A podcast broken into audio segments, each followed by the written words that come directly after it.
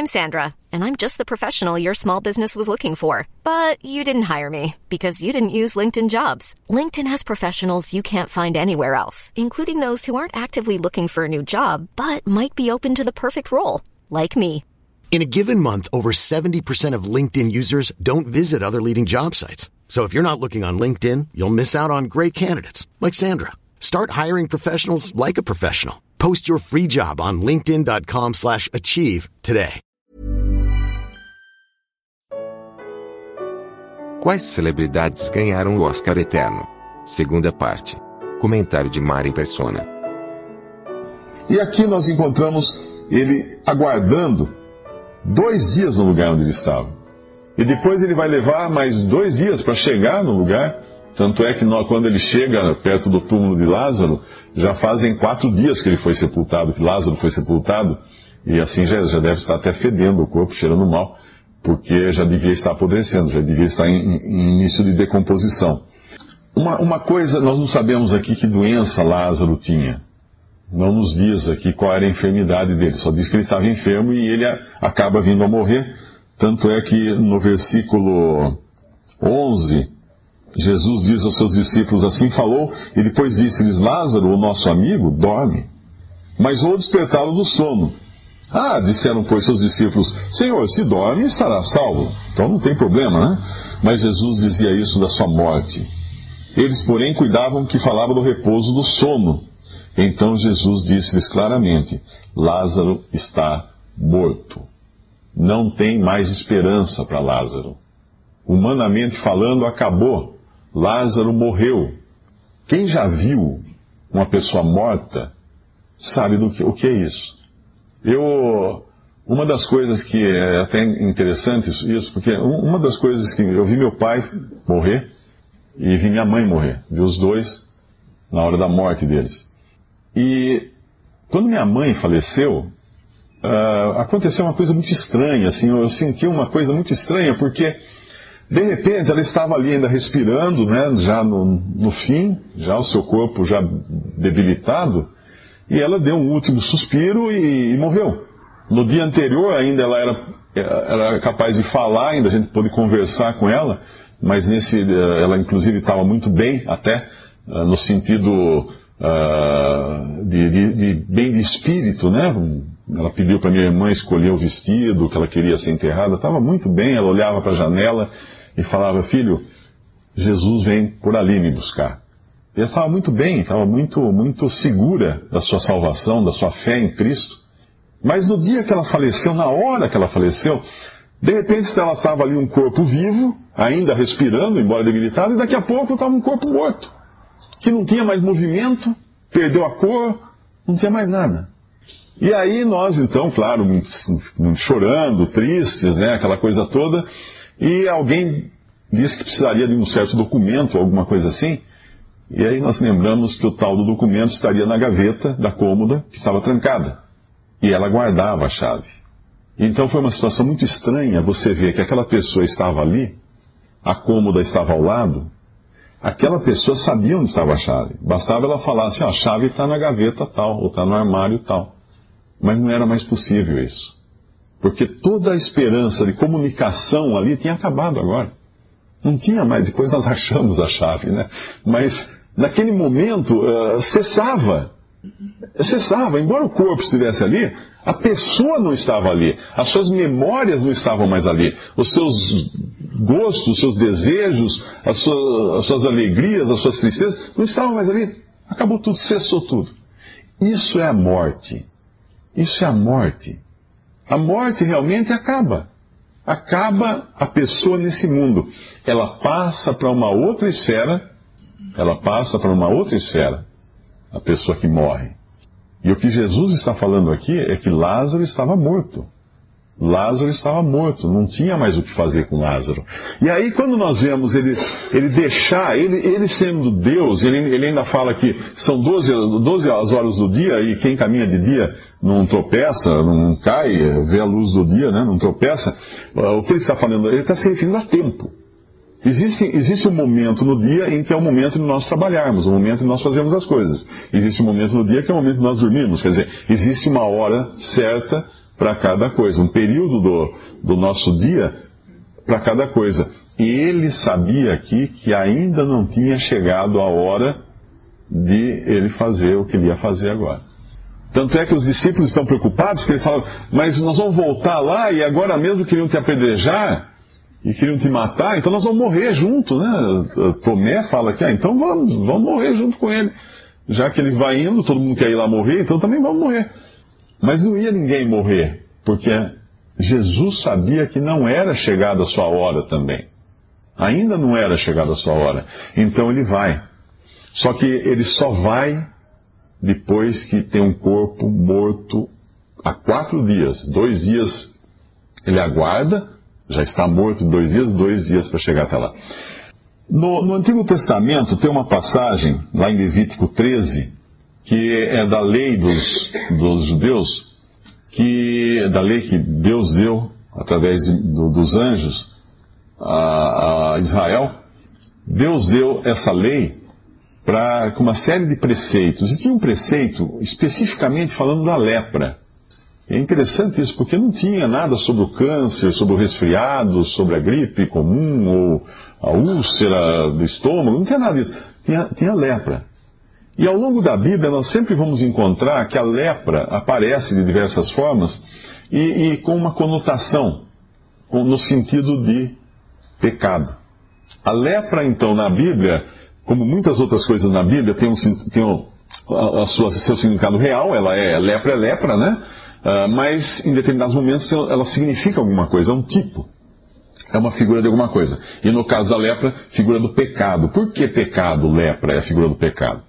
Quando o ser humano desobedeceu a Deus, quando o nosso ancestral, Adão e Eva, desobedeceram a Deus, entrou a morte. E a morte passou a todos os homens, porque todos pecaram. Entrou pecado no mundo também. Com o pecado entrou a morte, entrou o pecado no mundo, e com o pecado entrou a morte. E o pecado, ele tem uma característica muito parecida com a lepra. O pecado, ele está na pessoa, como a lepra, a pessoa, interessante, quem li alguma coisa sobre lepra, a lepra é a doença, a enfermidade mais antiga encontrada em registros, em papiros, em documentos dos egípcios, os documentos mais antigos que falam de alguma doença falam de lepra. A lepra é a doença mais antiga, por assim dizer, culturalmente falando, no conhecimento do, do homem, na, nas, nos registros do homem. A lepra, ela tem um período de incubação muito longo. Às vezes uma pessoa pega lepra e, e vive anos com lepra. Às vezes nem se manifesta, vai morrer antes disso até, antes de se manifestar a lepra. Mas quando ela se manifesta, ela se manifesta na pele e ela, e ela começa a, a causar um, um bloqueio, um, uma deterioração dos nervos. Então o leproso, ele deixa de ter sensibilidade na pele. E quando a gente sempre pensa em aquelas fotos, imagens de leprosos como alguém sem nariz, sem mão e todo cheio de ferida, a gente sempre pensa que a lepra é uma coisa que causa feridas, causa cair nariz, dedos. Não, não é exatamente isso. Ela, por causar a perda da sensibilidade, um leproso não pode usar um sapato que aperte no pé, por exemplo, porque vai machucar, ele não vai sentir que está machucando, aquele machucado vai se contaminar, vai virar uma ferida mais, mais grave e aí vai começar corroer cada vez mais, até que ele vai ter que perder um dedo, ele perde um dedo, perde a orelha, o nariz e tal, por causa do, da, da, das feridas. O pecado, por sua vez, ele tem todas essas características. O pecado está no ser humano como que incubando. Todos nós nascemos já com o pecado, como se fosse uma doença. Nós somos já contaminados por natureza, nascemos já com o pecado, e às vezes ele não se manifesta tão claramente em uns como se manifesta em outros. Às vezes você vai encontrar uma pessoa, mas como? Essa pessoa pecadora, imagine. Tão boa, tão justa, tão correta. E o, ah, aquele sim, aquele terrível, nossa, bandido, pior dos facínoras. Na realidade, os dois são pecadores. E um se manifestou de uma forma, o outro ainda está incubado, ou se manifesta de outra forma, em pensamentos, talvez, em coisas que, que nós não consideramos tão más, mas estão, estão lá. Estão lá. Quando um, um israelita, lá no Antigo Testamento, era, era percebido que estava com lepra, o que eles tinham que fazer com, com o israelita, os sacerdotes? Eles tinham que tirar, ele era, ele era expulso do, do acampamento ou da cidade onde ele morava era tirado fora. Os leprosos, isso, isso até recentemente era muito comum encontrar comunidades de leprosos separadas da, das, da, das comunidades das pessoas, né, das, outras, das outras pessoas aqui. Então eram separados no tempo de Israel também eram separados, deixados longe, separados de toda a população. Mas os sacerdotes de Israel, eles iam visitar o leproso. Eles iam visitar o leproso e analisar como é que estava a lepra. E curiosamente, a lepra ia se espalhando pela pele, tem alguns sinais que ia dando que ela estava espalhando. E curiosamente, lá em Levítico 13, fala que quando ela cobrisse o, o leproso da cabeça aos pés, ele era dado como limpo da lepra. Não era mais considerado imundo, mas era considerado limpo. E é estranho para nós pensarmos nisso, né? Porque, mas como? Quando ela cobriu da cabeça aos pés, não tem mais nenhuma parte sem lepra. É aí agora que eles vão. Era, era aí que eles consideravam limpo. E isso também é um tipo, uma figura, um sinal para nós do que o Senhor Jesus está fazendo aqui. Ele está esperando o pecado. O pecado, não que Lázaro fosse um cara mau, não é isso que eu estou falando aqui. Ele era um pecador como todos nós aqui. Mas e o, peca, e o pecado leva à morte, isso está escrito na Bíblia. O pecado leva à morte ele estava esperando que o pecado cobrisse Lázaro totalmente, tomasse Lázaro totalmente. Porque o pecado é como um anzol. Quem aqui já, já, já foi fisgado, já foi pescar e vai jogar a, a linha e puxa e, e pega alguém, né? E de repente pega na orelha de um, no cabelo de um, na pele de um, lá, você, você é fisgado na hora, aquilo dói muito. Você, na mesma hora, o que você faz? Você corre na direção do que fisgou você para aliviar a dor, até, porque aquele anzol penetra na pele. O pecado tem um anzol, que o apóstolo Paulo chama o aguilhão do pecado, o anzol do pecado, o espinho do pecado, o ferrão do pecado. E ele, ele pega, ele nos pegou, todos nós que somos humanos, fomos pegos por esse anzol e estamos sendo arrastados, inexoravelmente arrastados para a morte. Não tem, não tem como. Alguém aqui conhece uma pessoa que há 200 anos está viva? Eu não conheço. Todos nós caminhamos para a morte. E Lázaro, então, era esse o destino dele, a morte. E Jesus espera que tome conta dele. A morte o pegue. Por quê? Porque Lázaro é uma figura de cada ser humano, de cada ser humano nesse mundo, de cada pecador que tem o seu destino já selado, porém que tem uma esperança: Cristo. Cristo. E por que Cristo é a esperança do pecador? Pelo mesmo motivo pelo qual Lázaro podia esperar em Cristo, porque Jesus o amava. Aqui fala Lázaro, aquele que tu amas, está enfermo.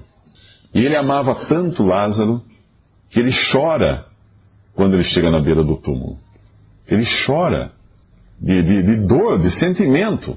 E é interessante nós vermos isso. Ao mesmo tempo que Jesus é Deus, ele é homem. Ele é Deus e ele é homem. E ele assume de tal forma o seu papel de, de homem, de humanidade, porém sem pecado, que nós vamos encontrá-lo nos Salmos. Os Salmos são praticamente Cristo mostrando os seus sentimentos. Quando nós começamos a ler os Salmos, não como coisas para nós, vamos dizer assim, ah, deixa eu ver eh, o que diz aqui, né, para mim, ou alguma coisa assim, mas quando, quando, quando nós começamos a ler como sendo os sentimentos de Jesus, aí nós entendemos o quanto ele se identificou na sua humanidade com cada um de nós, sofrendo as coisas que nós sofremos, uh, pensando nas coisas que nós pensamos, tendo os mesmos sentimentos, as mesmas tristezas, as mesmas alegrias. Ele andou nesse mundo como um homem, um homem perfeito, mas um homem. Um homem. E quando ele chega, quando ele começa o seu ministério aqui, quando ele, ele é apresentado até por João Batista, João Batista estava batizando no deserto, e quando Jesus vai a ele, João Batista estava batizando os judeus. E João Batista dizia o seguinte: Arrependei-vos dizia para os judeus, porque é chegado o reino de Deus. Arrependei-vos, arrependei do que? Dos pecados, porque é chegado o reino de Deus. Jesus vai a ele e pede para ser batizado. Agora eu pergunto, mas espera um pouquinho, João estava fazendo um batismo que era de arrependimento. Era arrependei-vos. Mas Jesus quer ser batizado. Arrependendo-se de que pecado? De nenhum, porque ele não tinha nenhum pecado. Mas ele queria tomar o mesmo lugar que todos os seres humanos pecadores estavam. Como ser humano, sem pecado. O mesmo lugar, junto com aqueles que tinham muito de que se arrepender, naquele dia foi batizado um de que tinha, que tinha nada de que se arrepender. Porém, ele ficou junto com todos aqueles que tinham muito de que se arrepender. Visite respondi.com.br. Visite também 3minutos.net.